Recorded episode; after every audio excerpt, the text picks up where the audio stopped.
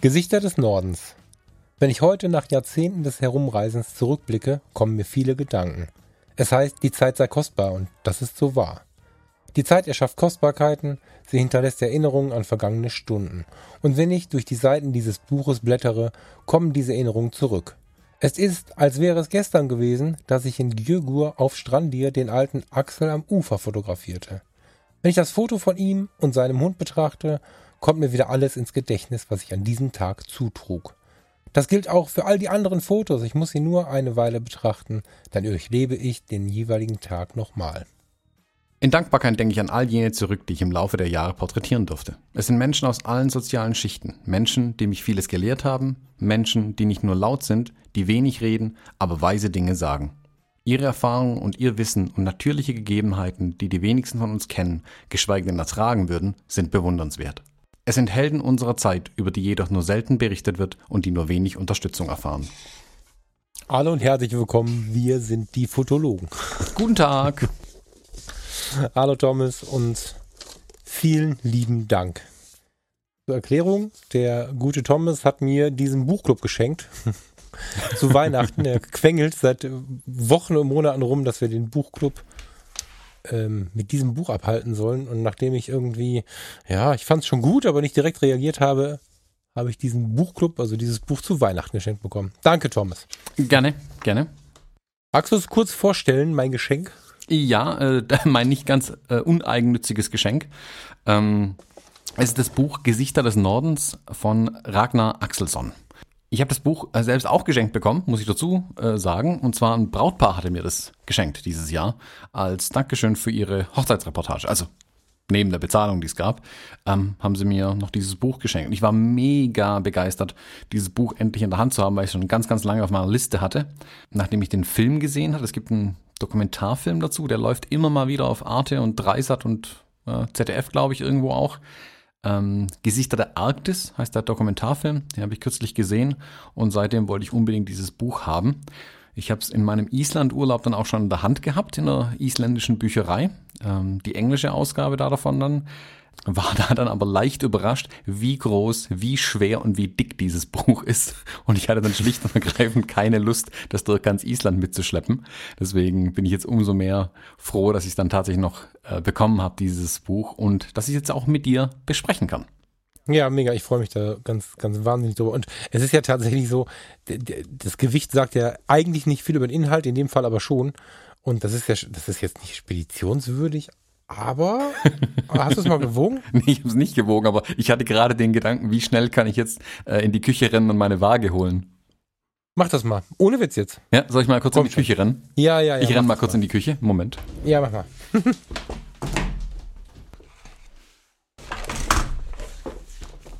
ich fürchte ja, dass meine Waage das gar nicht aushält. du sollst nicht die Mehlwaage holen, sondern die, wo du die draufstellst. 3,3 Kilo wiegt das Buch. Ehrlich? Mhm.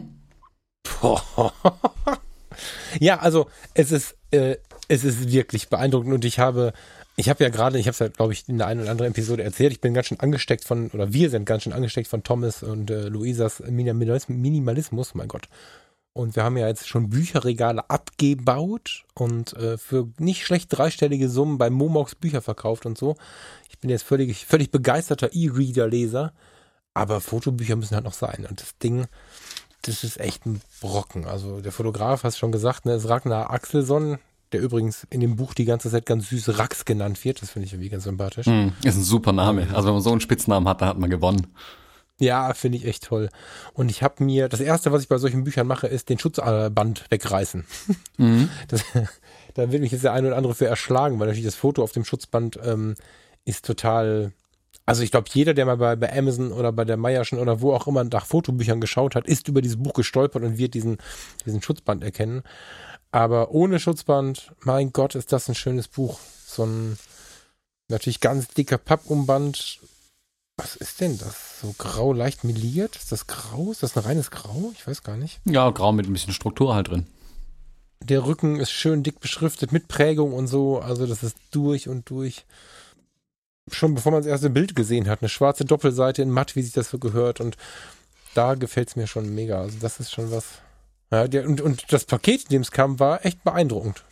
war es auf Palette gepackt? Ja, so ungefähr, ja.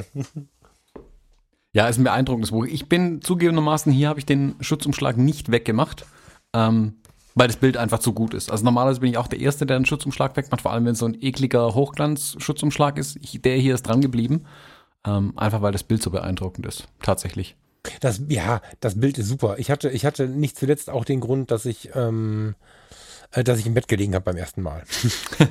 so, und da ist halt schwierig, wenn du dann, äh, wenn du damit, dann versaust du dir sofort ich denke, wenn der so im Regal wieder steht, dann wird der Umschlag auch wieder drum kommen, aber das war halt so nicht möglich irgendwie. Ja, ich überlege gerade, obwohl wir, also was wir gerade vorgelesen haben, um so ein bisschen in die Stimmung dieses Buches zu kommen, weil dieses Buch ist in sich sehr ruhig, wie die Bücher, wie die Bilder halt auch. Wir haben halt das Fazit angefangen vorzulesen. Da kommen noch äh, vier Absätze. Das ist so sein, das ist sein Schlusswort auf der allerletzten Seite, was wir gerade angefangen haben. Ich überlege, ob du eben oder ich, mir ist egal, ob wir den Klappentext mal eben noch mitgeben.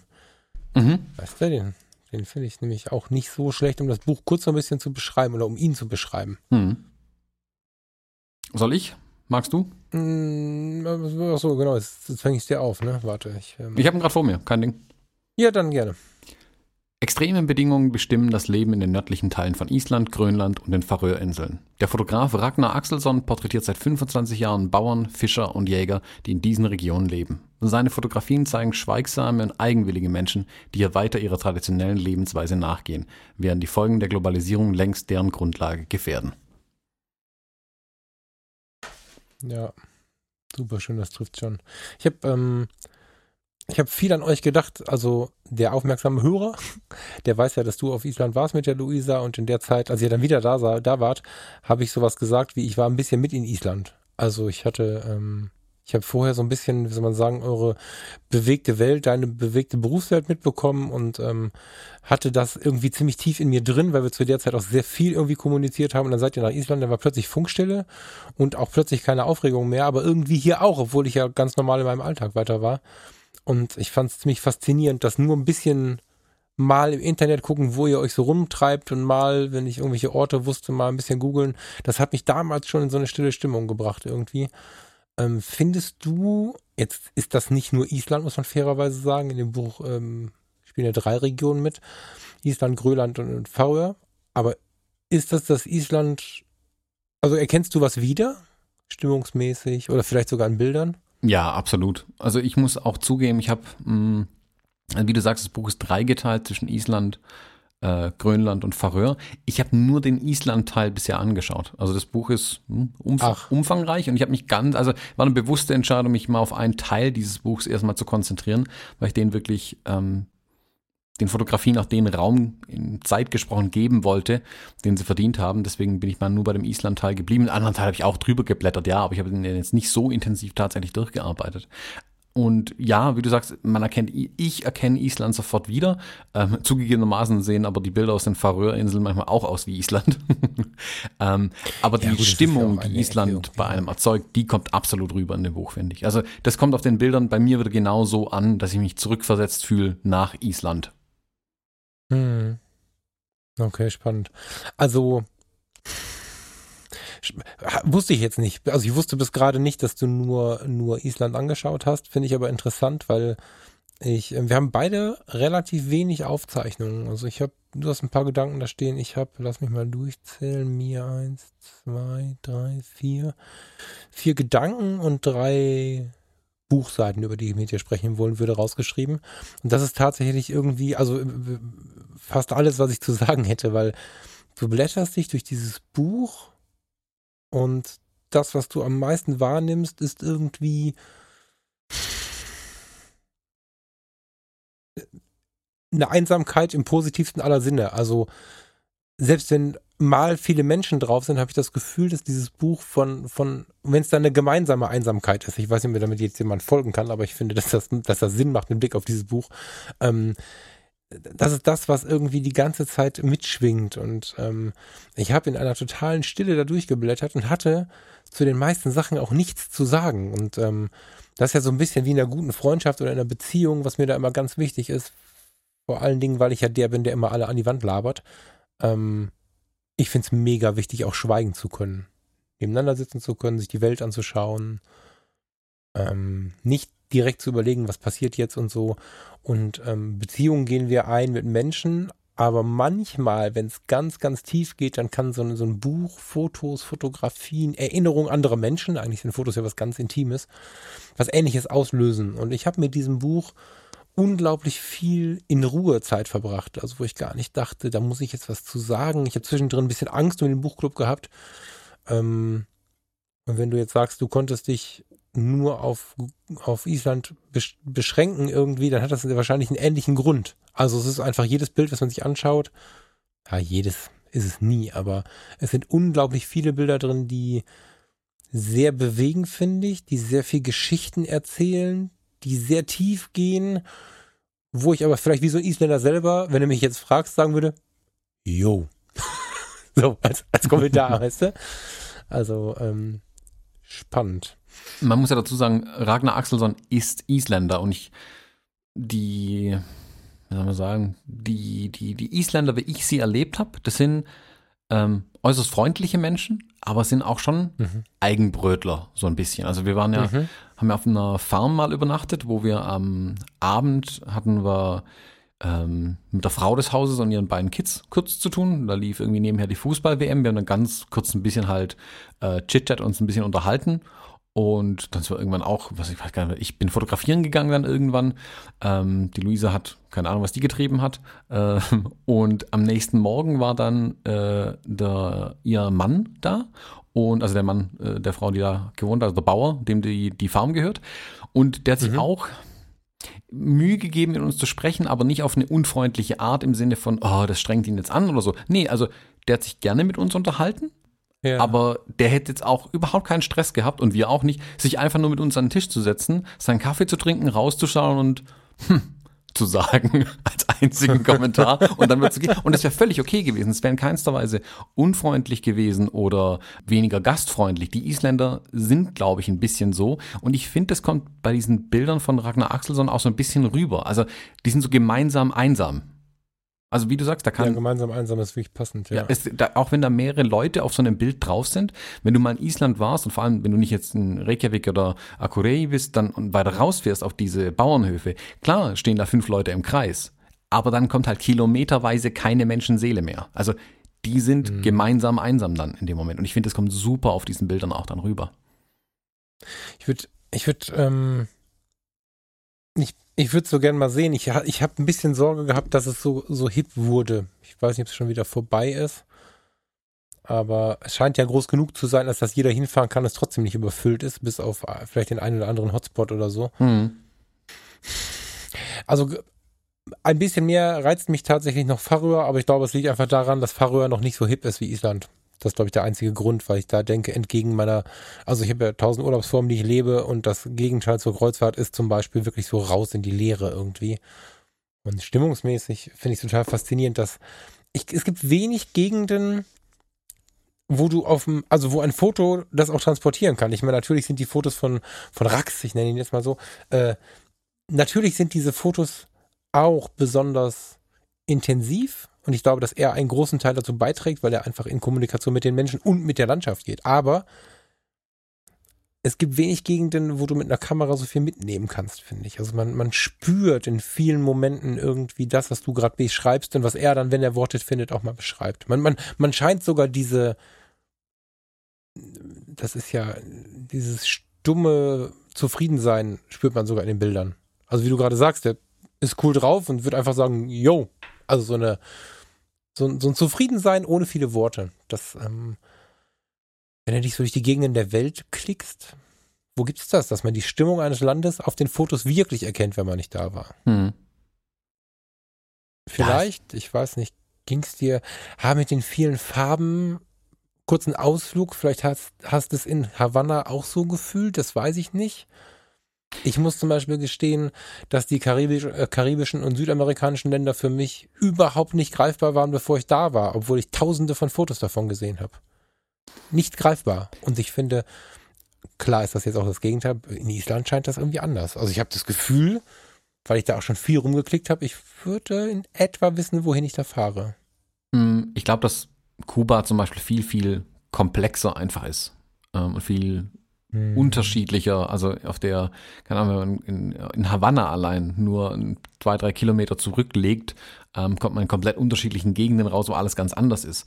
Ähm, Island ist viel, viel weitläufiger natürlich und von der Einsamkeit auch ein bisschen bestimmt, das ganze Land. Und das ist, ich glaube, die Gesamtheit Island lässt sich besser mit Bildern fassen oder auf einem Bild lässt sich mehr von Island fassen als mit einem Bild von Kuba. Also würde mir so gehen bei den Fotografien, die ich jetzt gemacht habe zum Beispiel. Also wenn ich jetzt mhm. nur meine Bilder ranziehe, die ich in, in Kuba äh, und in Island gemacht habe, würde ich wirklich sagen, dass es in Island vielleicht auch mir einfacher fiel, dieses, dieses Island, wie ich es erlebt habe, ähm, rüberzubringen. Also ich habe ja, bin ja wirklich nach Island gegangen. Das erste, was ich gemerkt habe, war, hier ist das Wetter aber ganz schön mies. Ähm, und das hat sich dann im Prinzip auch so durchgezogen. Und ich habe jetzt kürzlich mal die Bilder ein bisschen durchsortiert und habe ein Bild gefunden, wo wirklich die Sonne runterknallt. Das sieht nach einem richtigen Sommertag aus. Und es wirkt fast ein bisschen befremdlich. Das wirkt als einziges nicht wie ein Island-Bild.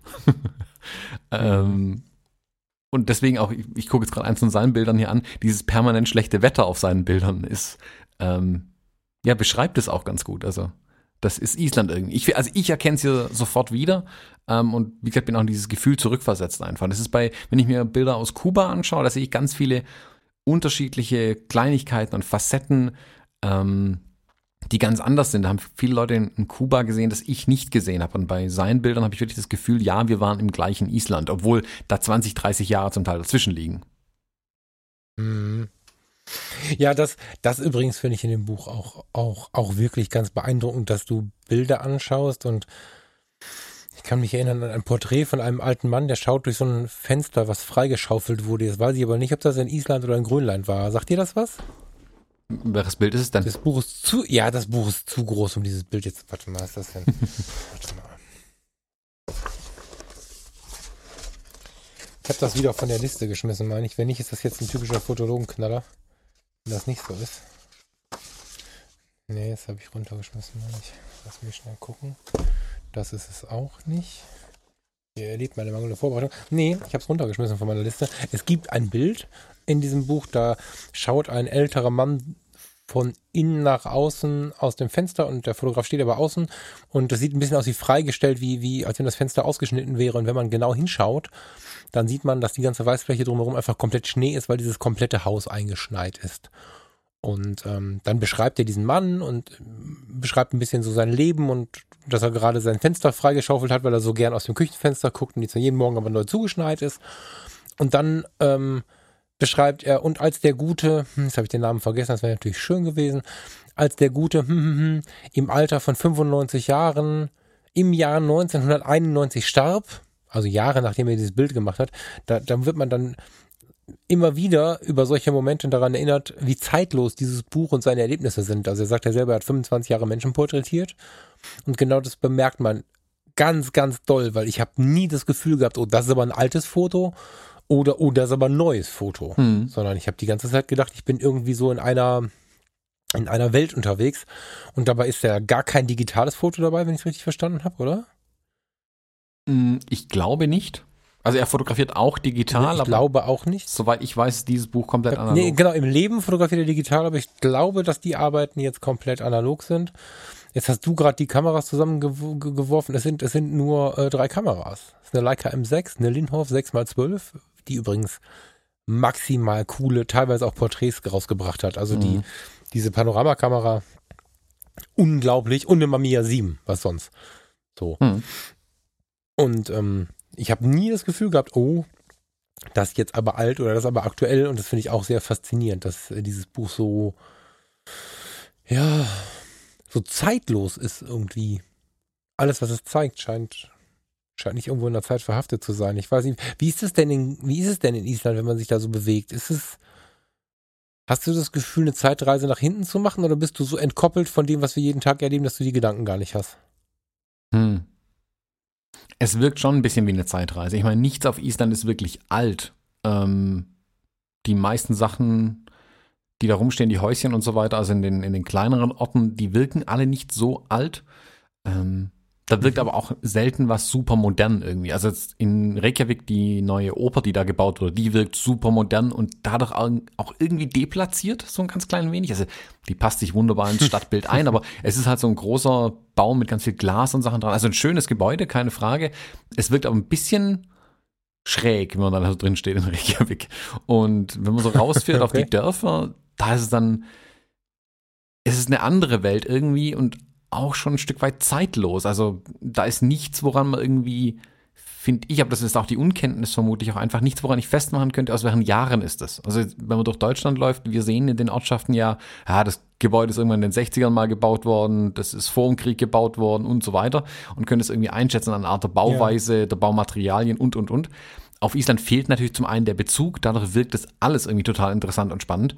Ähm, und es lässt sich für mich schlecht datieren, wann war es passiert ist. Er bewegt sich hier ja mit den Bildern aber auch ganz viel draußen in der Natur, was es noch schwieriger macht.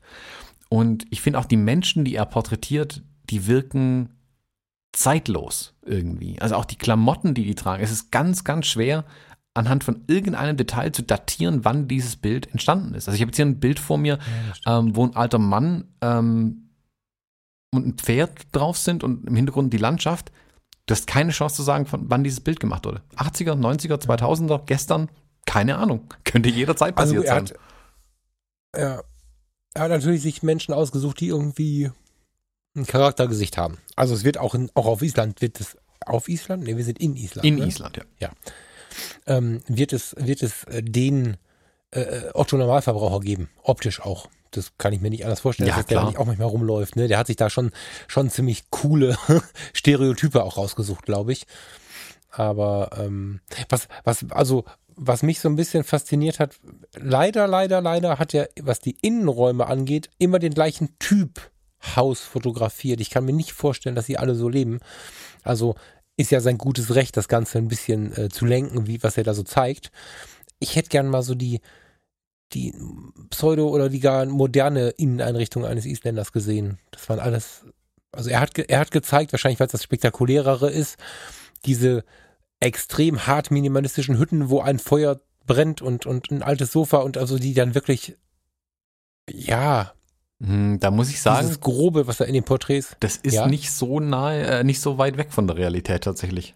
Also dieses Farmhaus, in dem wir waren, das ist, würde sagen, irgendwann vor 20, 30 Jahren mal hingestellt worden, vor 20 Jahren. Also ein relativ modernes Ding, keine Hütte, wirklich ein Haus mit Beton und so.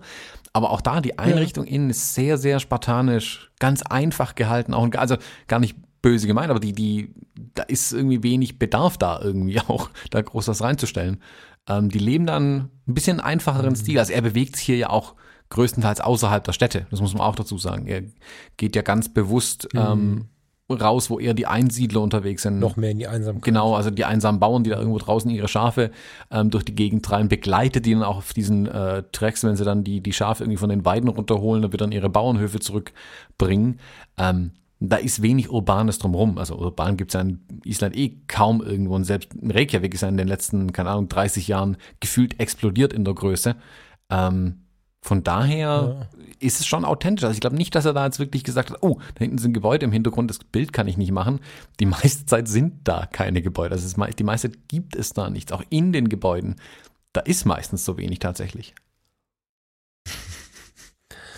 Ja, ich finde es halt. Wahrscheinlich muss ich sehen. Also ich, ich glaube, ich weiß, was du meinst mit diesem Reduzierten. Ich habe in, in England ähm, sehr, sehr viele solcher Häuser gesehen. Ich habe mich da gewundert und hätte das auch da gar nicht so erwartet, dass sie, ähm, dass viele so ähnlich leben wie auch auf den Bildern, die jetzt hier von Island dabei sind. Also auch viele ganz normale Leute, die morgens zur Arbeit fahren und so, haben einen sehr einfachen Wohnstil irgendwie. Oder halt gleich dieses Royale. Da gibt's so dazwischen nicht so richtig viel. Ich hätte jetzt schon gedacht, dass du, dass du in Island auch Leute findest, die dann irgendwie in ihrem italienischen Lattputz innen, ne? Außen nicht. Innen. Italienischer Lattputz Wetter, Flachbildfernseher, vor der Tür eine fette Satzschüssel oder auf dem Dach. Und ich hätte schon gedacht, dass es die da auch gibt. So, also, dass die auch eher die überwiegende Zahl sind. Ist das nicht so? Also, oder hast du es nicht so erlebt? Ja, in den Städten, also Städten dann schon, klar, da ist es dann schon irgendwie moderner, aber da hat er sich ja nicht bewegt. Und draußen diese Bauernhäuser, die sind tatsächlich so. Also, die sind, okay. da ist da der Einrichtungsstil immer wieder auch ein bisschen unterschiedlich, aber im Großen und Ganzen leben die da draußen, glaube ich, wirklich ein bisschen reduzierter. Also im positiven. Sinne, aber also ich also, beneide die total darum. ja, jein. Ähm, wobei wir jetzt von dem Buch wegkommen kurz. Ich meine, also reduziert leben, da sind wir nur beide Freunde von. Aber ich, ähm, da ist ja nun mal viel auch alter Scheiß. so, also ich, wenn, wenn irgendwer, ähm, ich bin gespannt, wie das so weiter verläuft in meinem Leben. Mir würde es hundertmal ausreichen, ähm, oder uns, sage ich sogar mal, ein kleines Häuschen mit 60 Quadratmetern. Wenn ich das irgendwo kriegen könnte, also das gilt auch für eine Eigentumswohnung oder für eine Mietwohnung oder für was auch immer, aber ein Häuschen mit 60 Quadratmetern oder, oder von mir aus auch 55, das ist so ein Ding, wo ja viele Leute sagen, öh, das ist mir zu klein, wovon ich träumen würde, weil du da einfach nicht so viel Blödsinn ansammeln kannst und so. Das heißt für mich reduzierter, also weniger haben, aber dafür schön leben und entspannt leben.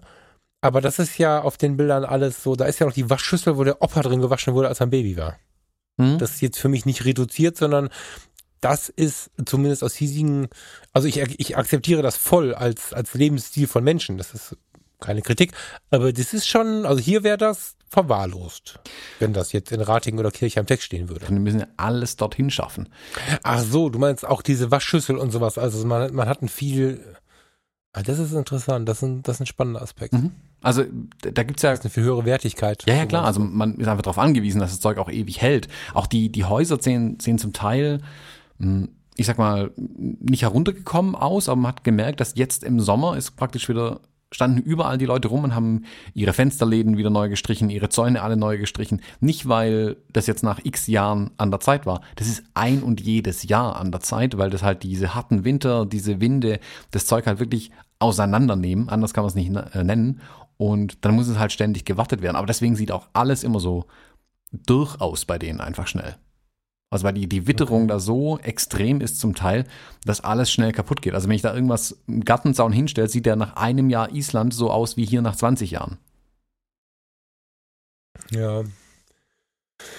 Was ja wieder urig ist, aber das ist dann wieder eine Menge Arbeit. Ich bin immer fasziniert, wie die Holzhäuser so lange halten. Ne? Also teilweise hat er ja Geschichten dazu geschrieben und dann kann man daraus herauslesen, wie alt dann doch, also wenn man da mal ein bisschen liest, findet man da doch mitunter äh, Altersbezüge und da sind ja Häuser, die sind ein paar hundert Jahre, naja, oder hundert Jahre alt mitunter aus Holz. Die haben wir hier auch, aber wenn du dir mal anschaust, so ein Fachwerkhaus, wenn das nicht gepflegt wurde, das ist ja kaum zu retten. Also du musst tatsächlich jährlich, alle zwei Jahre, keine Ahnung, selbst in unseren Regionen an so einem Fachwerkhaus was machen, sonst ist das Ding irgendwann nicht mehr rettbar. Das finde ich faszinierend, dass da diese Vollholzhäuser so lange stehen. Ich ähm, empfinde halt die Geschichten die er erzählt, auch so wertvoll. Also das, was du sagst, rundet es nachher noch ab. Also das macht das Buch nochmal anders, wenn man es betrachtet und gibt nochmal so ein bisschen mehr. Es ist ja total naheliegend, aber du als, als jemand, der da warst, berichtest jetzt davon und erinnerst mich daran, hey, pass mal auf, da kannst du nicht mal eben Online-Shop, wie wir das so machen, Amazon neue Waschschüssel bestellen. Also wahrscheinlich kannst du inzwischen bei Amazon was bestellen, aber ich kann mir vorstellen, dass die Sachen auch ungleich teurer sind, oder? Hast du das? Ähm, ja, alles. Preise? Ja, alles auf Eastern ist sehr teuer. Also zum einen ist die, die Wirtschaftskrise, die jetzt natürlich vor zehn Jahren zugeschlagen hat, die hat ihr äh, Übriges dazu getan, dass Dinge sehr teuer sind im Moment. Ähm, aber die müssen ja alles herschaffen. Also viele Industrien gibt's da ja einfach nicht. Es ist ja auch, mhm. ähm, selbst im europäischen Ausland passiert das ja oft, wenn du in ein Land gehst, ähm, als Beispiel Griechenland. Ähm, in Griechenland werden kaum äh, Kosmetikartikel produziert. Sprich, Shampoo angefangen, Deo, Kosmetikartikel, Make-up, der ganze Kram ist da unten einfach mal doppelt so teuer. Deswegen mhm. äh, bringen das die Verwandten quasi immer äh, zu ihren äh, griechischen Verwandten mit aus Deutschland zum Beispiel. Ähm, und so ist es auf Island halt auch. Viele Dinge sind da einfach sehr teuer zu beschaffen, weil halt alles wirklich im Schiff dort immer hingeschafft werden muss. Ähm, ja, ist dann schon recht teuer. Also wir haben ja gefragt, ich weiß gar nicht, mit wem wir das gesprochen hatten, ähm, mit irgendwie Amazon-Pakete bestellen. Das dauert dann halt einfach auch länger. Also es ist nicht so, dass dann Amazon mir am nächsten Tag sofort ähm, keine Ahnung, irgendwas liefert, das dauert dann halt einfach ein paar Tage, bis es mit dem Flieger kommt, im Zweifelsfall auch. Aber es gibt schon den klassischen Online-Shopper. Ja, ja, Also klar. schon- ja, die sind ja jetzt nicht irgendwie aus dem letzten Jahrhundert, aber es ist halt, Ja, aber sind die Preise dann, dann weit höher oder was? Ich meine, was habe ich denn für, ich meine, jetzt Amazon Prime kannst du doch da nicht leben. Du kannst du da nicht alles Mögliche als, als, als, als kostenlose Lieferung anbieten, oder? Da, da wird doch bei nicht wenigen Produkten die Lieferung teurer sein als das Produkt, oder, oder denke ich dazu schwarz? es wird kein Prime geben, also keine kostenlose Lieferung sehr wahrscheinlich. Es ist wie jedes Jahr. Bald ist Weihnachten und du hast noch kein Geschenk für deinen Liebsten. Damit aus dieser Situation kein Problem wird, empfehlen wir dir Halftone. Halftone verwandelt eure Lieblingsbilder in ein einzigartiges optisches Erlebnis. Lade dazu einfach dein Bild auf der Halftone-Webseite hoch. Am besten eignen sich Aufnahmen von Personen, Pärchen, Babys oder auch von deinem Lieblingstier. Der Halftone-Algorithmus analysiert dein Motiv und wandelt es in eine Halbtondarstellung um. Um ein optimales Ergebnis zu erzielen, kannst du auch noch Auflösung und Kontrast deines Halftones ganz einfach nach dem Upload deines Bildes anpassen. Dabei siehst du stets eine Echtzeitvorschau deines Halftones. Anschließend fräst Halftone mit seiner einzigartigen Technik dein Bild gemäß deinen Wünschen aus einem Halftone-Rohling aus Holz. Du kannst deinen Halftone dabei in drei verschiedenen quadratischen Größen von 25 bis 49 cm und fünf verschiedenen tollen Farbkombinationen fertigen lassen. Halftones eignen sich hervorragend, um dir oder deinen Liebsten eine Freude zu bereiten und sie mit einem Bild zu überraschen, das sie in dieser Form noch nicht gesehen haben. Du bist Fotograf und möchtest deinen Kunden dieses tolle Design auch anbieten und daran noch etwas verdienen? Für Kooperationsanfragen ist Halftone offen und freut sich auf deine Anfrage. Die Kontaktinformationen findest du in den Shownotes. Für dich als Fotologenhörer bietet Halftone zudem 10% Rabatt bei einer Bestellung bis zum 31.12. Den Link zu Halftone und den Rabattcode findest du in den Shownotes und auf fotologen.de. Wir danken Halftone für die Unterstützung dieser Show. Gibt es irgendwas, was das Buch, gibt es eine Überschrift für dich? Also gibt es, jetzt können wir von dem Buch gar nicht sprechen, der isländische Teil, hat der irgendeine Besonderheit, irgendwas, was dir zuerst einfällt, wenn du so, so dran denkst, was du für Bilder gesehen hast und für Geschichten gelesen hast? Also das erste, was mir eingefallen ist, dass ich unbedingt nochmal nach Island muss. Da führt kein Weg dran vorbei.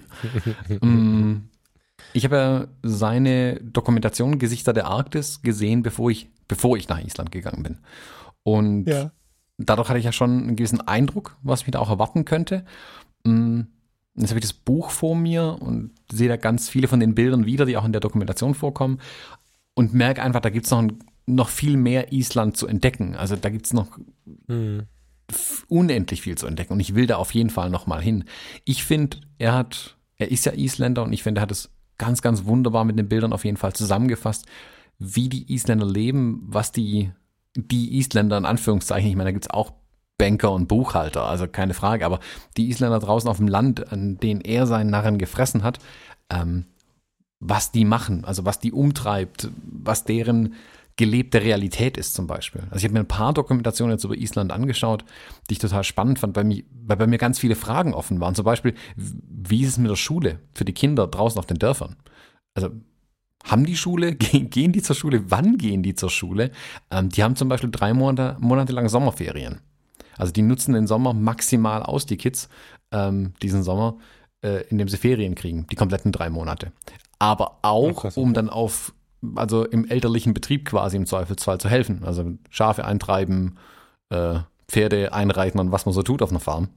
Ähm, ist schon ganz anders und ich finde, das, das fasst ja hier extrem gut in den Bildern zusammen. Also ähm, wir können ja vielleicht mal ein bisschen in die Bilder reingehen und dann können wir vielleicht so ein bisschen Ja, ähm, ja, drüber sprechen. ja. Also ich habe zum Beispiel ein Bild, ähm, Sekunde, ich sag dir die Seitenzahl. Das wäre die Seite 45. 45? Ja. Ah. Du hast in deinem Zettelchen mir eine andere Seite aufgeschrieben. Nein, ich bin ein bisschen gesprungen. Also, ah ja, jetzt sehe ich es auch. Ähm, Da sieht man, Ja, geil. da Ja. sieht man, denk mal, ein älteres Ehepaar, ah, ist älter, die werden um die 50 oder so sein, 60, Oh, die sind weit älter, glaube ich. ja, vermutlich. Aber ist Jung geblieben. Ja, erzähl mal weiter. Ein älteres Pärchen, ähm, die hinter einem, so einem verwitterten Zaun stehen. Ähm, über den Zaun, jeder blickt in eine andere Richtung von den beiden. Man sieht den, den Zaun, also sie stehen innerhalb des Zauns auf ihrem Gelände, keine Ahnung, ob da ob das eine Pferdekoppel oder sonstiges ist, wo sie da stehen. Mm, Und hinter ihnen, nach, ein, keine Ahnung, 10, 15 Metern, geht vermutlich eine Klippe runter für 100 Meter und dann kommt der Ozean. Und sie blicken aber landeseinwärts und schauen so nach links und nach rechts aus dem Bild raus. Und bei einer der kleinen Führungen, die wir gemacht haben, äh, hat eine der Isländerinnen gesagt, dass sie quasi mit dem Rücken zum Ozean stehen die ganze Zeit, weil von vorne quasi der Gletscher kommt. Also dieses, man ist so eingepfercht zwischen da oben ist der Gletscher, wo man den ganzen Winter über nicht hin kann oder auch im Sommer nicht hin kann. Und hinter uns ist der Ozean, wo man auch nicht hin kann. Und dieser kleine, schmale Streifen nutzbares Land außenrum, den bewohnen die Isländer. Und das fasst dieses Bild hervorragend zusammen. Hm, das stimmt, ja. Ich habe nicht mal nachgedacht. Das ist ein spannendes Bild. Also nicht nur das Foto, aber auch das Bild an sich. Den Gletscher, Sie können, also Sie sind nicht in diesen Gletscherwelten? Da sind jetzt keine Häuser dann, sondern die sind immer an diesem Ring außen rum? Oder wie Na, es geht schon auch, auch ins Landesinnere ein Stück weit rein, aber ja. der größte Teil der Insel ist eigentlich nicht bewohnbar. Da lebt niemand. Da ist nichts. Das ist menschenleer. Ja, sehr intensives Bild. Ich, ähm, ich überlege gerade technisch, ob das hier Linhof ist. Was ist das für ein Format? Oder ist das 2 zu 3? Hm. Bei mir jetzt nicht. Egal, sehr intensiv. Das mag ich sehr. Ich glaube, dass sie über 80 ist.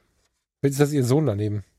Das habe ich mir gerade auch überlegt, je länger ich die beiden anschaue. Aber der ist auch 60. Ja. Also. Ja, sie wird vermutlich eher um die 70, 80 sein, eher um die 60 rum. Wobei man natürlich sehr vorsichtig sein muss, ne? So von der von der Landschaft gegerbte Menschen, da kann man, denen kann man sehr schnell, äh, sehr schnell ungut, wie soll man sagen, äh, Unrecht tun mit einer viel zu hohen Alterseinschätzung. Die sehen ja oft schon mal ein bisschen krasser aus. Wenn sie auch am Ende gesünder sind, glaube ich, wenn sie draußen viel, viel Luft und, und, und Wind und so mitbekommen. Hm.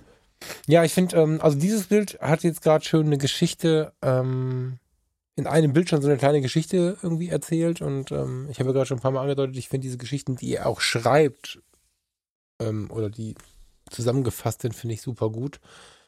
Aber ich hast, hast du ähm, Seite 27 angeschaut? Ja. Wenn nicht, guck mal drauf. Ähm, ich finde, das ist eigentlich, ähm, Buch hat mehrere Aspekte. Der eine Aspekt ist diese Leere und diese Weite und dieses, diese Totenstille. Ein weiterer Aspekt ist aber, wie gut äh, Rax, ich finde das so sympathisch, diesen Namen, wie, wie gut Rax diesen, diese, äh, diese, diese Lebenswelt halt auch darstellt und wie gut er ähm, die Menschen beschreibt und Geschichten erzählt, ohne Worte daneben zu finden. Also wie gesagt, die geschriebenen Worte, wenn sie kommen, sind spannend. Aber Seite 27 oder besser gesagt Seite 26, 27, wenn man sich die aufblättert, zeigt zwei Fotos. Ähm, mal kurz beschrieben. Auf der linken Seite zeigt sich ein hagerer alter Mann, darf ich glaube ich sogar sagen, ne, oder zumindest älterer Mann. Die Hände in den Taschen, eine zerfetzte, flusiges Pulloverchen an, also irgendwie urig, so, Hände in Taschen, in den Jackentaschen, glaube ich, ja. Dahinter steht ein Schaf und guckt so von ihm weg. Das ist auch schon irgendwie skurril, aber fällt irgendwie gar nicht auf. Also das Schaf wirkt jetzt nicht fehl am Platz oder so, sondern das gehört da einfach irgendwie hin. Und dahinter äh, sieht man halt ganz auslaufend ein wunderschöner, also er steht am Fuß von einem kleinen Berg. Da stehen Häuser, die, ich würde sagen, zugemoost sind, aber das kann man nicht erkennen, weil es schwarz-weiß ist. Und sein alter Jeep steht dahinter noch. Und ähm, der guckt so in die Landschaft und ich habe das Gefühl, dadurch, dass er ähm, im Hintergrund des Bildes diese Berge da hat, guckt er in die Weite, weil man hat ja von Island immer so ein Bild und wenn du am Fuß eines Berges stehst, habe ich immer das Gefühl, dass dann schon in so ein Tal reingeblickt wird irgendwie. Und ähm, zu dem Bild, was eher statisch wirkt, ähm, gibt es rechts daneben die Version, wo er in diesem Jeep sitzt. Dann sieht man auch mal, wie alt er wirklich ist, dieser Jeep. Und ähm, ja, sehr viel Bewegungsunschärfe drin, aber das Gesicht ist halt scharf und er fährt offensichtlich gerade diesen, diesen Geländewagen durch die, durch die Landschaft. Und diese beiden Bilder zusammen, ich habe da echt eine Viertelstunde drin verbracht oder so, bis ich dann immer weiter geblättert habe, weil ich ja auch mich vorbereiten wollte jetzt hier. Und habe echt über, überlegt, was da so, was da so wohl los ist. Und, und bin tatsächlich so ein bisschen in diese, natürlich Fiktion meinerseits, aber ich bin ein bisschen in diese Lebenswelt abgeschweift, hm. als ich diese beiden Bilder zusammen gesehen habe. Die finde ich, das, hat, das macht er ein paar Mal. Also der erzählt unglaublich gut Geschichten mit seinen Bildern. Ja, also ähm, Ragnar Axelsson ist ja äh, einer der wenigen ähm, angestellten Fotografen bei einer großen isländischen Zeitung. Also damit verdient er sich, glaube ich, hauptsächlich sein Geld als Reportagefotograf für eine Zeitung quasi. Also Geschichten erzählen ist sicherlich sowieso schon sein Ding. Ähm, und ich finde in den freien Arbeiten oder in den Dingen, die er für sich macht hier in diesem Buch, da merkt man, dass er da extrem großen Spaß dran hat. Aus, aus wenig mhm ganz viel Geschichte rauszuziehen. Also er macht es ganz bewusst mit mit den Menschen, die er einfach auch im Bild hat. Also auch wenn keine Menschen im Bild sind, kriegt er das immer wunderbar hin. Hm, man kann vielleicht so ein bisschen dazu sagen zu dem Buch mal, wie es aufgebaut ist. Also er hat im Prinzip immer, er hat auf diese drei Gebiete aufgeteilt, Island, Färöer, Grönland. Und in jedem Teil zeigt er erst ganz viele Bilder. Und man blättert so Seite für Seite nur durch Bilder durch, ohne Beschreibung, ohne ein Wort zu den Bildern. Und der zweite Teil innerhalb dieses Kapitels, also Island Teil 1 sind nur Bilder, Island Teil 2 sind dann, ähm, er schreibt auch äh, Geschichte hinter den Gesichtern. Mm, wo dann praktisch mhm. zu den Bildern oder zu den Menschen, die er porträtiert hat, wieder kleine Geschichten erzählt oder halt deren Geschichte erzählt. Und das finde ich auch ganz spannend. Also sich erst bewusst auf diese Bilder konzentrieren zu können, keine Ablenkung zu haben, sich seine eigenen Gedanken zu machen und dann, wenn man nicht heimlich vorgeblättert hat, wird man überrascht, ah, guck mal, da gibt es ja doch eine Geschichte dazu. Und dann blättert man irgendwie vor und zurück und das scheint erst umständlich äh, auf den ersten Blick vielleicht, aber ich finde es total spannend, dann diese Geschichte zu lesen. Da ist vielleicht noch ein zweites oder drittes Bild dabei und dann blätter ich wieder zurück und gucke mir diese Menschen noch mal an, denke mir, wow, guck mal, wie viel da noch mehr dahinter steckt. Hinter dem, was ich mir schon gedachte, ja. was da alles steckt, ist noch eine ganz andere Geschichte irgendwie verborgen. Ähm, das finde ich total spannend. Ja, ja, das stimmt. Ja, das ist, ähm, ich finde, ich, äh, ich, ich, wusste übrigens nicht, dass er, dass er in drei Ländern, also wusstest du, bevor du das Buch gekauft hast, dass er auch auf die Färöer und Grönland äh, ausweitet quasi? Mm, ich weiß, dass er in der gesamten Arktis unterwegs war und äh, im Klappentext vom Buch äh, oder in der Beschreibung stand es auch irgendwo, also ich wusste, was mich erwartet in dem Buch, ja. Mhm.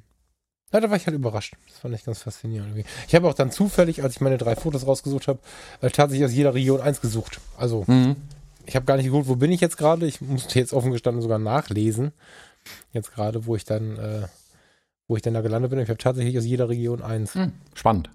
Also das, ja. das nächste Bild, das ich mir so rausgepickt hat, ist eine Seite davor, auf der Seite 25. Warte, ich komme.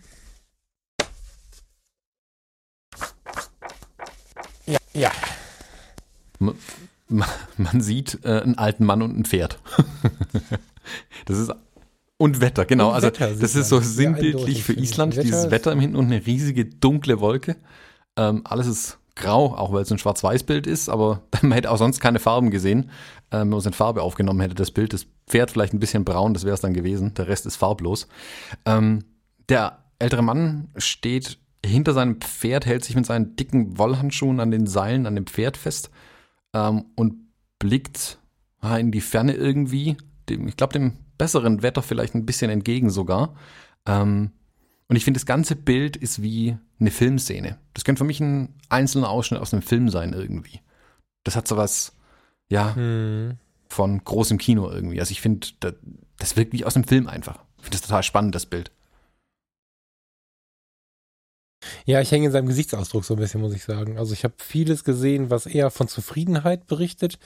Er wirkt sehr knochig, knorrig, knurrig, aber man weiß es halt nicht, ne? Also, wenn der Mensch mal nicht in den Spiegel schaut und nicht so Instagram versaut ist und so, der natürliche Blick ist ja sel nicht selten der, der nicht so schön ist. Also man weiß es nicht genau. Ich finde, also ich finde es gut, dass er nicht rummanipuliert. Ich habe immer das Gefühl, dass er die Menschen so nimmt, wie er sie vorge vorgefunden hat irgendwie und da nicht noch dreimal ein Foto macht, bis er derjenige dann irgendwie nochmal spannender blickt. Ich weiß nicht, wie ich dieses Foto ausgewählt hätte und genau deswegen finde ich es so spannend. Mhm. Ja, das mag ich auch sehr. Und die äh, Handschuhe an den Seilen, die machen irgendwie noch ein bisschen was. Also die, der hat es jetzt äh, geschafft mit dem Bild trotzdem wieder, also man überlegt jetzt wieder, warum, warum packt er sie so fest, steigt er gleich auf, ist er im Begriff aufzusteigen, was, was, warum steht er so hinter dem Pferd? Ich finde, die wecken irgendwie immer so ein bisschen das Geschichten zählen, äh, Geschichten erzählen. Ja, also das Bild erzählt eine Geschichte, also wie der alte Mann hier sich an einem Pferd festhält in diesem Unwetter und Gleichzeitig schaut er aber aus dem Bild raus und ist auch am Bildrand positioniert. Also wenn man so die Fotografie Grundregeln, ja. Grundregeln durchliest, alles falsch gemacht, lieber Rax. Aber dadurch weckt es im Betrachter einfach die Frage, wo guckt er hin? Was sieht der? Was sieht der, was ich nicht sehe? Und das erzählt dann, dann ja, genau. das regt die eigene genau. Fantasie an, wie ein gutes Buch, was aus Text besteht, wo Bilder entstehen. Ja. Finde ich, entstehen bei den Bildern ja Texte im Hintergrund. Also man überlegt sich auch noch eine Geschichte dazu. Das stimmt. Ja, der Gesichtsausdruck macht es da nochmal ein bisschen, der unterstreicht das nochmal so ein bisschen. So, warum, warum guckt der jetzt so? Was, was ist da los? Oder ist der einfach so? Ja. Und bei mir kommt dann die Sehnsucht hoch, oh, ich würde auch gerne hin, ich würde mal gucken, oh, ist, vielleicht, ist, vielleicht mal gucken, sind die wirklich alle so? Also ich bin dann auch gleich neugierig, gar nicht wertend, sondern neugierig. Also der Gesichtsausdruck ist irgendwo zwischen, habe ich daheim den Herd ausgemacht oder da drüben bricht gerade ein Vulkan aus. Das kann alles sein irgendwie. oh mein Gott, 265. Sekunde. Das ist so weit hinten, da war ich noch gar nicht. Ich weiß. Wir wandern jetzt auf die Färöer. Mann, ist das weit hinten. Jetzt habe ich's. Entschuldigung. Ja, mega Bild. Beschreib mal bitte. Wenn du es gerade erst gesehen hast, ist es vielleicht interessanter. Ich habe schon 300 Mal gesehen. Da es ja ein bisschen schon Tradition ist bei uns, ähm, sich über die Bücher zu beschweren, ähm, will ich das hier an der Stelle mal loben. Das Buch hat das perfekte Papier und die perfekte Drucktechnik. Das ist ein Bild, in dem ganz, ganz viel Schwarzfläche ja. drin ist. Und es wirkt, es hat eine unglaubliche Tiefe trotzdem. Es ist ein tiefes Schwarz, ohne dass Details verloren gehen. Ähm, da, wo Details sein wollen, sieht man sie sehr gut man kann das Buch umblättern, ohne überall Fingerabdrücke zu hinterlassen, was gerade bei diesen Bildern mit so viel Schwarzflächen das wichtig ist. Also das ist perfekt. Ich habe schon nachgeguckt, es steht leider nicht drin, auf was es gedruckt wurde und wie, aber ähm, wenn ich mal ein Buch mache, will ich's, hätte ich es gern so. Ich merke das hier mal an der Stelle an. So, jetzt zum eigentlichen Bild vielleicht. Du kannst ihn fragen, der äh, Ragnar Axelson ist in meiner Freundschaftsliste. Wie auch immer ja? das passiert ist, kannst du bei Facebook nachschauen. Schreibe ich nachher direkt mal. Hey Rax, vielleicht, alte vielleicht Hütte. nicht auf Schwabisch. vielleicht nicht auf Schwabisch, sondern auf auf was auch immer. Ja. das Foto, beschreib das mal. Das Foto, genau. Ähm, man sieht die Küstenlinie mh, mm, auf den Färöerinseln, mhm. wie ich jetzt gerade erfahren habe. Sieht den Ozean, ein paar Wolken, die untergehende Sonne. Ähm, da bemerken wir mal, welchen Dynamikumfang Film eigentlich haben kann. Ja. Und alles sind eigentlich nur, also die ganze Küstenlinie sind im Großen und Ganzen Silhouetten, bis auf ein paar Felsen, die ganz leicht die Sonne reflektieren und dadurch wieder Zeichnungen haben. Oben auf der Klippe steht ein kleines Häuschen, wo ja sogar ein paar Stromlinien weglaufen, wenn ich das richtig sehe. Ähm, mhm. und zwischen dem nächsten Haus und dem Haus stehen zwei Männer, würde ich sagen, wo der eine dem anderen die Hand auf die Schulter legt, einander zugewandt. Und die sind im Bild, ah, ja, in dem Buch eigentlich nur Briefmarken groß, ähm, auf diesem riesigen Bild. Aber da hat man noch eine perfekte Linienführung auch. Also der Blick wandert direkt dahin. Also das ist auch, das ist ein geiles Bild einfach. Also da stimmt alles. Da muss ich auch zurücknehmen, was ich äh, gesagt habe. Ich habe gerade gesagt, habe ich das gerade gesagt? Das habe ich gesagt, bevor wir aufgenommen haben, dass das jetzt fotografisch nicht das Meisterwerk ist, das Buch, sondern dass er einfach unglaublich gut Geschichten erzählt. Also er ist nicht der große, riesige Gestalter, sondern in meiner Welt ist er ein perfekter Geschichtenerzähler, passend auch zur Leica M6, vieles mit verrissenem, schrägen Horizont und sowas, aber dann trotzdem wirkt wie irre finde ich mindestens genauso wertvoll, also keine Herabwürdigung. Bei dem Bild ist die Gestaltung einzigartig gut. Also das muss man mal sagen. Mehr oder weniger mittig die Sonne im Gegenlicht. Links diese Welt des, was ist denn das, der Atlantik? Und ähm, ja, rechts halt, ja, im Prinzip steht er auch direkt von der Mauer, ne? Und obendrauf siehst du halt diese zwei Menschen zwischen zwei Häusern und ähm, die scheinen sich zumindest scheint der eine dem anderen eine Hand auf die Schulter zu legen. Mhm. Also das ist für mich ein Film, ein Bild, was schreit Freundschaft. Und ähm, ja, irgendwie lässt das einen, also ich muss direkt darüber nachdenken, wie wichtig die Verbindung der Menschen sind, äh, wenn sie so nah in der Natur leben, aber auch wie wichtig es ist, mit der, mit der Natur so in, in so einen gewissen freundschaftlichen Kontakt zu, zu, ähm, ähm, zu gehen. Also man, man nennt diese, diese Ansicht links, gibt es sogar einen psychologischen Ausdruck für. Das ist die, der ozeanische Blick. Das ist, ähm, habe ich neulich erst gelesen in einem ganz interessanten Magazin. Ich lese ab und zu die Psychologie heute. Und der ähm, ozeanische Blick, der, der lässt uns, den kannst du genauso über, über äh, weite Bergkuppen oder in Mecklenburg über die Felder oder so, wenn du halt viel Weite hast, was im Ozean ja einfach die Endstufe ist quasi, dann ähm, bekommst du wieder ein bisschen einen Sinn dafür, wie groß die Welt ist, ähm, wie wertvoll die Natur und diese Welt ist und bekommst so ein, naja, man, man, man bekommt noch mal so ein, man, man, man drückt die Reset-Taste und sieht auch mal, wie klein der Mensch ist und das macht ihn nicht we weniger wertvoll, aber man justiert sich noch mal neu. So. Und ich finde, das ist links ganz, ganz laut, auch ohne diese beiden Menschen und dass dann diese beiden Menschen so erhaben über dem, über dem Meer stehen und sich dann da diese freundschaftliche Geste zugeben. Ich vermute, es ist so. Ähm, krasses Foto, also finde ich, das ist, glaube ich, mein Lieblingsbild. Ja. Das würde ich mir auch aufhängen. Ja, sofort. Starkes Bild, wirklich starkes Bild. Soll ich noch eins? Aber auch ein Bild. Ja. Ich muss, ja, ich hätte gern noch eins. Ähm, Aber ganz kurz noch, auch ein Bild. Ich muss mir gerade wirklich Mühe geben, über diese Bilder zu sprechen, weil sie mich einfach so wortlos beeindrucken. Also, ich könnte auch einfach nur gucken jetzt. Das, was soll ich hier machen? Wir können ja nicht uns beim Blättern hier, wir können nicht die ganze Zeit nur dieses Geräusch machen. Wäre mal ein interessanter Podcast. ja, genau, ne? Aber es ist auch so ein Bild. Ja, man kann darüber reden, aber man muss das gar nicht. Ähm, wer Ruhe sucht, der braucht das Buch. So, Schaukelstuhl, Wohnzimmer, der Tisch, leise Musik, Kaffee dabei. Passt sehr gut auch in die Jahreszeit, das jetzt durchzublättern. Hast du noch ein Bild? Mm, Ich habe noch ein Bild. Und zwar wieder aus Island. Und zwar Erzähl die mal. Seite 123. Warte. Oh, das Umblättern ist tatsächlich heftig. Klatsch. Ja, also brauchen wir schon einen stabilen Tisch für das Buch. 123, sagst du? Ja.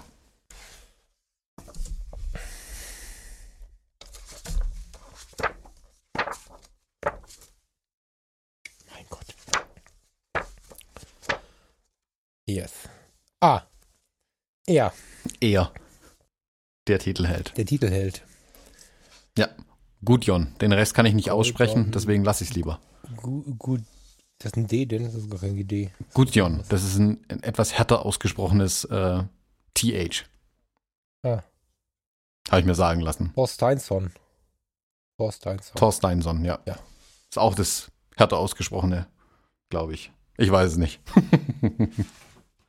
ähm, genau, also das ist der alte Mann, der auch auf dem äh, Titelbild drauf ist, auf dem Umschlag des Buches. Mhm. Man sieht auf dem Bild so eine Wasserrinne, die sehr wahrscheinlich dadurch gezogen ist, dass hier ein und derselbe Jeep vermutlich immer wieder die gleiche Strecke gefahren ist und einfach Ich sagen, das ist eigentlich eine Straße mehr, ja, weniger, also so eine Schotterpiste halt, ähm, die aber komplett unter Wasser steht, weil die einfach ein bisschen tiefer ist wie der Rest, vermutlich jetzt wieder schlimm geregnet und die, die läuft nach hinten so in die Ferne raus. Es ist relativ flach, das Ganze, die Gegend, wo da ist. Und vorne im Bild, dann schon abgeschnitten an den Füßen unten, steht äh, unser, wie heißt der, Gudjon und hat die Arme hinter dem Rücken verschränkt und blickt nachdenklich nach unten, auch wieder aus dem Bild raus, ein Stück weit. Mm, Und steht da so in dieser Einsamkeit, in dieser Leere, mit diesem langen Weg hinter sich. Ähm, wie gesagt, auch schon ein älterer Herr. Würde man auch so um die 80, glaube ich, auch schätzen. Ähm, Ah, dürfte ja. locker sein. Also wilde, weiße, zerzauste Haare, genau, noch wilderer, weißer, zerzauster Bart. Ähm, aber irgendwie ganz sympathischer, wenn man die, die, die Bilder, also das Bild auch von ihm auf, der, auf dem Titel anschaut, der das so einen ganz wilden, jungen Blick trotzdem noch hat. Das ist ein richtiges Feuer in den Augen nach wie vor. Also der, ist- der Mann scheint, ist äußerlich, scheint der alt zu sein. Ähm, aber ich glaube, innen drin, in dem brennt immer noch Feuer irgendwie. In der Dokumentation ist auch ein relativ langer Abschnitt über ihn drin tatsächlich. Auch wie das Bild entstanden ist am Strand unten zum Beispiel, was auf der Titelseite ist. Ich finde das hier, das Bild kannte ich nicht. Das kam in der Doku, glaube ich, nicht vor oder ich habe es übersehen. Ähm, finde ich aber auch mega beeindruckend einfach. Also so ein, einen Menschen so zu porträtieren, was nicht klassisch Porträt ist im Sinne von ähm, Kopf so circa zwei Drittel des Bildausschnitts, sondern so ganz anders und trotzdem erzählt es so viel über diesen Mann auch. Ja, es scheint, ich, also ich habe immer, ich habe, ich wollte die ganze Zeit sagen, ich glaube, das ist ein Freund, aber das ist totale Mutmaßung. Also der wird einige Male erwähnt im Buch, warum das, warum man überlegen könnte, ob die sich irgendwie genauer kennen, aber der ist einfach auch unglaublich voller Ausstrahlung. Ich habe gerade irgendwie an Gandalf gedacht, aber das wollte jetzt nicht lächerlich machen. Ne? Also nicht, dass jetzt einer irgendwie anfängt laut zu lachen, aber der Typ, der hat echt irgendwie, der hat eine echte Ausstrahlung. Und das Foto ist sehr schlau gemacht. Ich weiß gar nicht, man, man sieht den Weg hinter ihm, man fragt sich natürlich auch, wo geht denn diese Straße hin? Aber da er da über den Knien irgendwie so eigenartig geschnitten hat, also ich stelle mir auch die Frage, wo, wo guckt er hin? Was, was macht er da in dem Wasser und so? Also interessant, weil das Buch wirkt nicht wie stell dich da hin und guck auf den Boden. Also es gibt ja diese Fotografen, die das wirken wollen, indem sie sagen, stell dich da hin, guck auf den Boden und alle denken, wow, was passiert denn da? Dass nichts passiert, außer dass der Fotografen eine nicht logische Anweisung gegeben hat. Das glaube ich hier nicht. Also irgendwie, ja, wir werden es nicht aufklären können, aber wobei, den Text habe ich nicht gelesen. Warte. Magst du ihn ja durchlesen kurz? Ich fetze den jetzt mal schnell durch und äh, wenn das zu lang wird, musst du es äh, schneiden, aber das wird eine, in einer Minute bin ich hier durch. Sekunde. Ich kann es ja vielleicht für die Hörer ein bisschen zusammenfassen, weil ich krieg's aus unserer Erinnerung noch zusammen, während du liest, um Ah, dich durcheinander zu Okay, bringen. ich wollte dich nicht vorführen. Ich dachte, du hättest es gar nicht Doch, gelesen. Dann erzähl Ähm, mal. also äh, Gudjon und sein Bruder, die wohnen zusammen auf so einem kleinen Bauernhof mehr oder weniger. Ähm, als Einsiedler und ja, also sind halt völlig draußen in dieser Einsamkeit irgendwie. Und die hat er wohl äh, mehrmals auch schon ähm, fotografisch begleitet, also mehrmals auch besucht. Und das sind so, ja, die Parade-Einsiedler, also an denen ist alles Einsiedler, was Einsiedler sein kann. Die sind eigenbrötlerisch, leben von ihren eigenen Sachen, die sie anbauen, machen nicht so viel mit den anderen Isländern irgendwie, also leben daher halt ihr eigenes Ding irgendwie und ziehen das durch. Und ja, also ich, ich, ich finde, äh, ohne die Bilder geht es gar nicht. Also da kann man noch so viel Text lesen, die Bilder sprechen hier fast mehr als die Texte manchmal sogar. Also ich, ich ja, habe jetzt gerade daneben dran, weil ich den Schutzumschlag abgemacht habe, ähm, das Bild von ihr auch noch liegen. Ich überlege mir gerade, ob ich den Schutzumschlag vielleicht doch abmach, ausschneiden und aufhängen. Das ist cool. Das, also warte mal, der, ich habe ihn jetzt am Bett liegen, äh, aber du hast das draufgeschrieben. Da oder? steht der Titel drauf, das wäre mir aber egal. Ah, ich, ich werde mir nochmal anschauen, was bei ihm da los ist, ob der irgendeinen Shop online hat oder so. Das weiß ich gerade nicht. Ich habe den tatsächlich bei Facebook eine Zeit lang auch äh, eng verfolgt, so, also den, den Privataccount von ihm. Und ich meine mich an, eine, an einen Shop erinnern. Ah, ich muss mal gucken gleich. Könnt ihr schauen. Also der ist unter seinem echten Namen bei Facebook zu finden. Ich weiß gar nicht, wie sehr der zu ist. Also wie sehr er da seine, seine Privatsphäre-Einstellungen nutzt. Ich glaube kaum. Also ich glaube, man kann da auch ganz gut gucken. Ja. Ja, du hast schon recht. Das also. Wow, ich entdecke gerade Bilder, die ich gar nicht gesehen habe. Kleiner Tipp äh, auf die Schnelle, du musst jetzt gar nicht gucken, sonst kommen wir zu sehr in die Länge, aber wer zufällig gerade mitliest, der möge mal. Heißer Tipp war zufällig gefunden. 109, äh, 137. Hammer.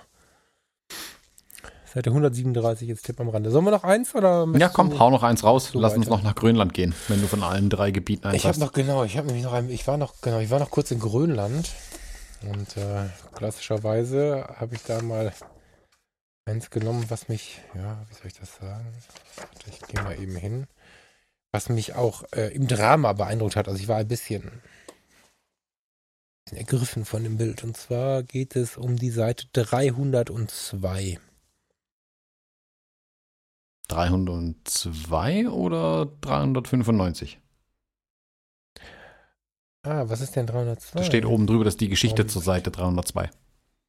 Nee, das kann ja nicht sein, weil die, ähm, die Geschichte rechts erzählt ja von dem Haus. Also die Geschichte da unten erzählt von dem Haus, das rechts abgebildet ist. ist Doch, logisch. auf 302 ist das gleiche, also ein ähnliches Bild nochmal. Das checke ich, warte. Das ist ja spannend. Ach, tatsächlich. Ist das immer so? Das ist, was ich vorhin meinte. Also sind immer die Bilder und dann kommt später nochmal die Geschichte zu dem Bild mit weiterführenden Bildern. Ah, aber muss in dem Fall jetzt zurückblättern, aber okay, verstehe. Ähm, jetzt muss ich das, was ich erzählen wollte, ganz anders aufbauen. Wir fangen mit der Seite 302 an. Da siehst du nämlich einen Kamin. Also ich weiß zufällig, dass das ein Kamin ist, weil ich ähm, im Zuge meines Rettungsdienstjobs oftmals schon abgebrannte Häuser gesehen habe, wenn nur der Kamin steht. Ich weiß nicht, hättest du das erkannt? Keine Ahnung. Aber also steht noch der Kamin von dem Haus und es scheint ein Wolf, was auch immer es ist, kann auch ein Fuchs sein, aber eigentlich sieht es aus wie ein Wolf, ähm, auf ganz weiter Landschaft vor einem abgebrannten Haus äh, oder auf dem Grund eines abgebrannten Hauses zu stehen und so in die Landschaft zu schauen, finde ich alleine schon sehr beeindruckend. Das Bild habe ich spannenderweise überblättert, das kannte ich gar nicht. Und ähm, ja, darauf nimmt er Bezug. Das ist halt, ja, ein, ein, ein, ein Unglück in der Vergangenheit offensichtlich, wo dann so ein schwarzer Wolf, also schwarz weil Silhouette, in, äh, in diesem abgebrannten, in diesem abgebrannten ehemaligen Haus steht. Das fand ich schon beeindruckend.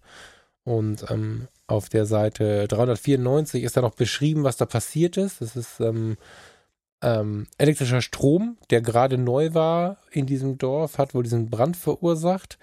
Die Wasserpumpe war aber defekt, sodass man kein Wasser ziehen konnte. Ähm, und somit ist das Haus in einer halben Stunde abgebrannt.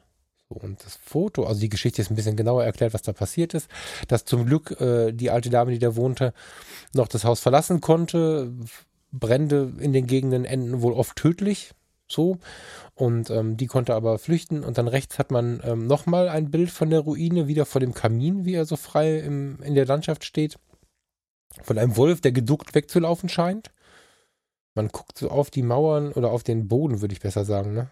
Auf den verbrannten Boden. Und hat so richtig so eine Überlegung, oh Gott, wie stand das Haus? Ich habe angefangen zu konzipieren, wie das wohl ausgesehen hat.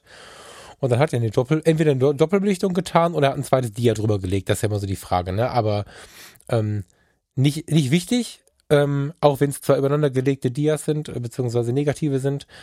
Ähm, in der zweiten Belichtung quasi sieht man ähm, Kinder, wie sie irgendwo zwischen panisch und äh, Schreck interessiert ähm, in die Kamera schauen und es wirkt so, als wenn er sich einfach nur umgedreht hätte. Also Foto gemacht von diesem Abrisshaus, von dieser schlimmen Geschichte, umgedreht und dann die Kinder oben drüber fotografiert. So könnte man das zumindest interpretieren. Finde ich von der Wirkung her, gerade als Doppelbelichtung oder wenn es übereinander gelegt hat, auch dann so super intensiv. Also das ist, ähm, und das ist auch das, was ich gerade meinte, Geschichte erzählt, nichts gerade gezogen, beide Fotos Hölle schief, völlig egal, draufgehalten. Also äh, sowohl der weglaufende Hund als auch die Kinder hätten nicht gewirkt, wenn er vorher sich noch ein bisschen bewegt hätte und dann irgendwie, dann hätte er ein gerades Foto gehabt, dann wäre die Szene nicht so gewesen. Das Foto hat mich nach, nachhaltig beeindruckt und zeigt auch so ein bisschen seinen Presseursprung, weil das kannst du dann ne, so schnell auf Situationen eingehen mhm. und so. Ja. Ist ähm, leider nicht erklärt, ob man, ähm, ob man, ob das die ganz, also ob das, ob das jetzt einen direkten Bezug hat, ob diese Kinder da auf der anderen Seite standen oder so. Ich kann mir aber auch vorstellen, dass es eine Verstärkung des Textes ist einfach oder eine Verstärkung der Situation ist, weil ähm, ein paar Tage vorher in diesem Ort ein Haus abgebrannt ist, wo drei Leute gestorben sind, unter anderem Kinder. Also das könnte jetzt auch diesen Text untermalen, dann nochmal an die Kinder zu, äh, zu, zu, zu denken, wenn man es anschaut. Das ist äh, hm. auch möglich, aber.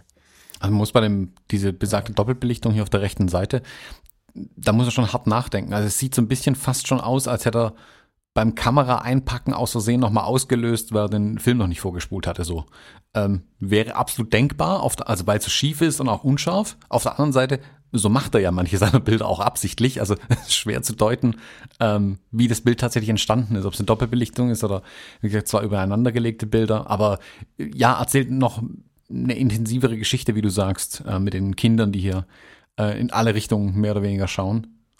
Ähm, und diesem Haus, mhm. ja, dieses ja, bedrohlich, diese bedrohlich wirkende, ähm, ausgebrannte Ruine, die da jetzt nur noch steht. Ja, kann auch beim Auslösen passiert sein, wäre dann ein unfassbarer Glückstreffer. Mhm. Dieses Versehen, also das, das ist ja kinoreif, das sieht, das ist ja mega. Ich, ähm, ich habe irgendwann, ich habe die Bilder vorgestern Abend witzigerweise gefunden, 2000, 2001, habe ich mit der Spiegelreflex von meinem Vater, ah nee, 99 eher, rumgespielt und Langzeitbelichtung, Doppelbelichtung und so ein Kram gemacht und ähm, war in dem Zuge in einem Fotoladen in Düsseldorf, den gibt's leider nicht mehr und ähm, habe mit dem Mann über Doppelbelichtung gesprochen. Der sagte, ganz ehrlich, ich bin schon so viele Jahre dabei, 90 Prozent der super tollen, hip gewordenen Doppelbelichtung hält er für zwei übereinandergelegte Negative. Hm. So, also das, das mag so sein. Ja, ich bin mir da auch immer nicht so sicher, wenn ich so teilweise Leute sehe. Gibt ja manchmal ganze Accounts bei Instagram und Co., die nur Doppelbelichtungen machen und wie die manchmal drauf treffen, das ist eigentlich nicht möglich. Also selbst mit der Fuji, wo ich es ja, also, oder bei vielen anderen Systemkameras ist es inzwischen ähnlich, du kannst ja Doppelbelichtungen selbst digital provozieren, die dann aber vom, von der Machart halt wirkliche Doppelbelichtungen sind. Aber es ist so schwer, das übereinander zu bringen, dass es auch cool aussieht. Ähm ja, ist aber nicht so wichtig. Also ich, ich finde es auch nicht verwerflich. Wenn es zwei übereinander gelegte Dias sind, dann ist es halt so. Sieht extrem intensiv aus. So. Hm. Ja. Ja, ich, ähm, ich überlege, wie schweigend wir da rausgehen sollen. Hast du noch irgendwie so einen Schlusssatz irgendwie für uns? Weil dadurch, dass ich mich zu jedem Bild zwingen muss, was zu sagen, ist es für mich auch extrem schwer, jetzt irgendwie dazu ein Fazit zu stehen. Hast du ein Fazit über das Buch? Mein Fazit ist, dass ich jetzt A, gerade eben schon nebenher gegoogelt habe, wann die nächste Ausstellung ist von Ragnar Axelsson. Ich habe hier leider nichts gefunden. Und? Äh, ja, also, nichts gefunden auf die Schnelle. Ähm, ich will die Bilder unbedingt noch größer sehen, tatsächlich. Mhm. Weil sie, glaube ich, dann einfach äh, noch beeindruckender sind. Da sind sie hier drin ja schon genug. Ähm, ja. Ich finde es ein super, super spannenden Bildband, der auch mit ganz viel Text daherkommt. Das ist manchmal, äh, manchmal wirken so Texte wie so, äh, der Verlag hat mich gezwungen, was dazu zu schreiben. Hier nicht. Also der, der Ragnar ja. kann diese ja. Geschichten erzählen. Er erzählt sie mit den Bildern und er kann sie auch mit den Texten erzählen. Äh, und jedes davon liest sich spannend. Also ich bin total interessiert und will wirklich was zu einem Bild erfahren. Und selbst wenn ich den Text gelesen habe, will ich noch mehr wissen. Und nicht, weil er zu wenig gesagt hätte, sondern weil man einfach mehr wissen will. Also wie ein guter Film ein, wo man rausläuft aus dem Kino und sagt, boah, ich will gleich den nächsten Film sehen. So ist auch dieses Buch und jedes Ja. Bild in diesem Buch. Mm, Ich kann es jedem empfehlen. Also wenn jetzt die, die Weihnachtszeit kommt und man sowieso vielleicht ähm, eingeschneit, hahaha, wird keiner mehr, ähm, irgendwo zu Hause sitzt und ein gutes Buch am Kamin mit einem Gläschen Rotwein ähm, genießen möchte, ist dieses Buch hervorragend geeignet. Das passt, glaube ich, perfekt in diese Zeit rein. Ähm, also ich freue mich da schon richtig drauf, äh, in der Zeit das Buch da nochmal durchzublättern auf jeden Fall. Mit ganz viel Ruhe dann auch. Ja, Ruhe ist ein gutes Stichwort. Das, genau das nehme ich mir so vor. Also das ist was, da gucken wir auch öfter rein. ne? Ich meine, wir haben so viele Fotobücher äh, irgendwie in unseren Regalen und das ist, das ist eins auch gar nicht, also weil es auch so eine schöne, es ist so abwechslungsreich. Mal sind es Menschen, mal sind es Landschaften, mal sind es Tiere.